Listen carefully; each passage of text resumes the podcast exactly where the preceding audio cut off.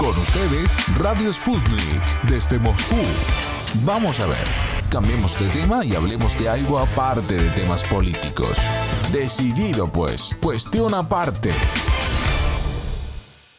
La Rusia de la prensa dominante, encabezada por el dictador Putin que está matando de hambre a su pueblo y ha hecho que el país atrasara en todos los aspectos, y la Rusia real son dos cosas opuestas, tal y como descubrieron las periodistas mexicanas Erika Rivero Almazán y Laura Cortés García viajaron por primera vez al gigante eurasiático para participar en una nueva edición del Foro Internacional Rusia e Iberoamérica en el mundo globalizante, historia y modernidad, que se celebró del 4 al 6 de octubre en la Universidad Estatal de San Petersburgo, donde además presentaron sus ponencias dedicadas al tema de la cobertura mediática de los conflictos ambientales en México. Escuchemos las palabras de Erika Rivero Almazán. En México, hablar de Rusia es un tema como muy lejano, cuando la verdad esta pandemia, este coronavirus, lo que nos ha enseñado es que la globalización va para bien y para mal. Entonces, lo que pasa en Rusia va a afectar a México y viceversa. Yo creo la necesidad de que todos los pueblos, todos los países pudieran hacer este tipo de eventos para uno conocerse. Y entre más conozcas al otro, más vas a entender que tienes los mismos problemas. Y por lo tanto, se pueden llegar a mejores soluciones de esos problemas. Entonces, a mí como periodista, además de que, bueno, Rusia es un país que impacta por su historia y que es fenomenal, es mi primera vez que vengo aquí y estoy maravillada, no solamente por la cultura, sino para ver cómo vive en su pueblo. Su pueblo vive muy, muy padre en el sentido de que no hay la pobreza y la marginación que se sufre en México. Entonces, caminar en las calles y ver que hay, no hay tantos mendigos, no hay tanta pobreza, no hay tanta carencia a los servicios públicos, la movilidad entre las propias ciudades, o sea, son cosas que podemos aprender mucho, ¿no? También de Rusia, ¿no? Y también de otros países porque actualmente en mi país hay un choque, hay un choque sí cultural, político, económico, no solo por la pandemia, ¿no? sino también por ideologías políticas, que para algunos pareciera que vamos para adelante, como es la pretensión de todos los pueblos, y para otros para una gran mayoría vamos en un retroceso que se está viendo reflejado en todos los sentidos, en estos aspectos sociales. Entonces, si hay una preocupación social, en el caso de mi gremio de los periodistas, por conocer cuáles pueden ser estos mecanismos que parece que se están volviendo a escribir tras la pandemia. Estamos volviendo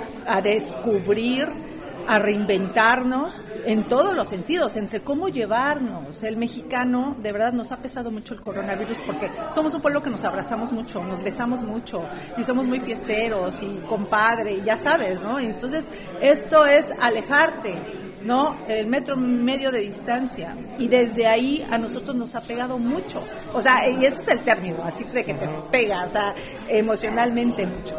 Entonces, si esto te pega emocionalmente, nos pega en todos los sentidos, ¿no? En el económico, en cómo salimos adelante. Y creo que este tipo de foros es un gran tesoro que podemos aquilatar y descubrirnos, redescubrirnos juntos. Es interesante, Erika, que lo que usted dice va en coincidencia o va en la misma línea que las palabras que nos ha dicho uno de los organizadores del foro, Víctor Keijes, quien ha dicho que hay un gran desconocimiento mutuo y no podemos construir algo sólido sin primero conocernos. Así es. Y bueno, hay una gran inquietud, por ejemplo, de los mexicanos por conocer Rusia.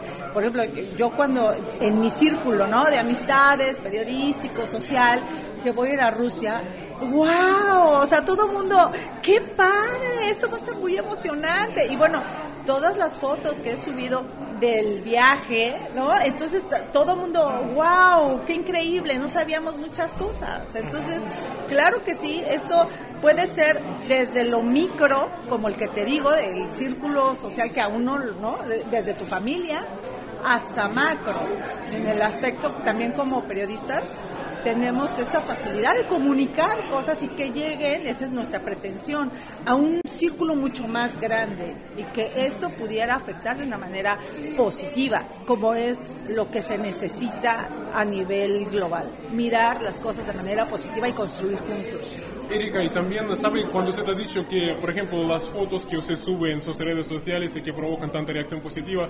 Pero por otro lado, yo quisiera preguntarle sobre la imagen de Rusia en México. Por un lado, de sus palabras, yo entendí que hay un cierto desconocimiento, pero por otro lado, por lo que yo puedo seguir, a veces incluso, bien, hay temas que como que pintan a Rusia, bien, como el malo de la película. Yo no sé si tengo yo razón en eso. Ay, fíjate que eso era como en los 80s, los 90s, ¿no? No, ahora sabes qué conocemos a Putin. Todo mundo conoce a Putin. ¿no? Y es un héroe, así como de, ay, wow, ¿no? Es lo máximo Putin. O sea, es uno de los grandes líderes mundiales y allá en México es muy reconocido Putin. ¿Y cómo le ha hecho Putin para estar tantos años en el poder? ¿Y cómo le hace para que además tengan esos niveles de aprobación? También te voy a decir algo. En México sí tenemos una referencia por nuestra cercanía con Estados Unidos de esto, de que es el malo. Ay, recordemos a Rocky, por Dios, todo el mundo, ¿no? Exacto. Todo el mundo sabe de qué estamos hablando con esto, ¿no? Drago y Rocky, bueno. Eso ya quedó en el pasado, ¿eh? O sea, sí vemos a una Rusia que ha evolucionado. En lo personal, sí tengo que reconocerte que de repente llegan informaciones de Putin, así de, no, sí, no, es dictador, ¿no? Está matando de hambre a su pueblo. Hay un retroceso en la tecnología, hay cosas que sí se saben, pero cuando uno viene y estoy yo aquí, vengo de Moscú, ya por primera vez conocí Moscú y estoy aquí en San Petersburgo, es un mundo maravilloso. En este sentido, las calles están limpias, los servicios públicos, la gente, los jóvenes, hay muchos jóvenes, hay muchos niños.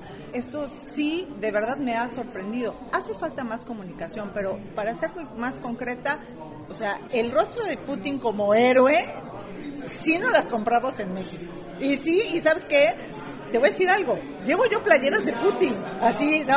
Que está con un tigre acá, Putin, así padrísima la playera, se la lleva a mi productor, se la lleva a mi sobrino, se la lleva, o sea, y me pidieron cosas de Putin. Entonces, la referencia es buena.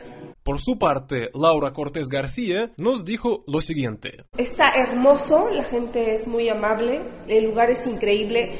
Rusia, llegamos nosotros a Moscú, es hermoso, grande, la gente es muy cálida. Son muy amables, hemos tenido muy buena atención. Yo no hablo ruso, entonces se complica más, pero muy, muy buena atención a todos estos organizadores.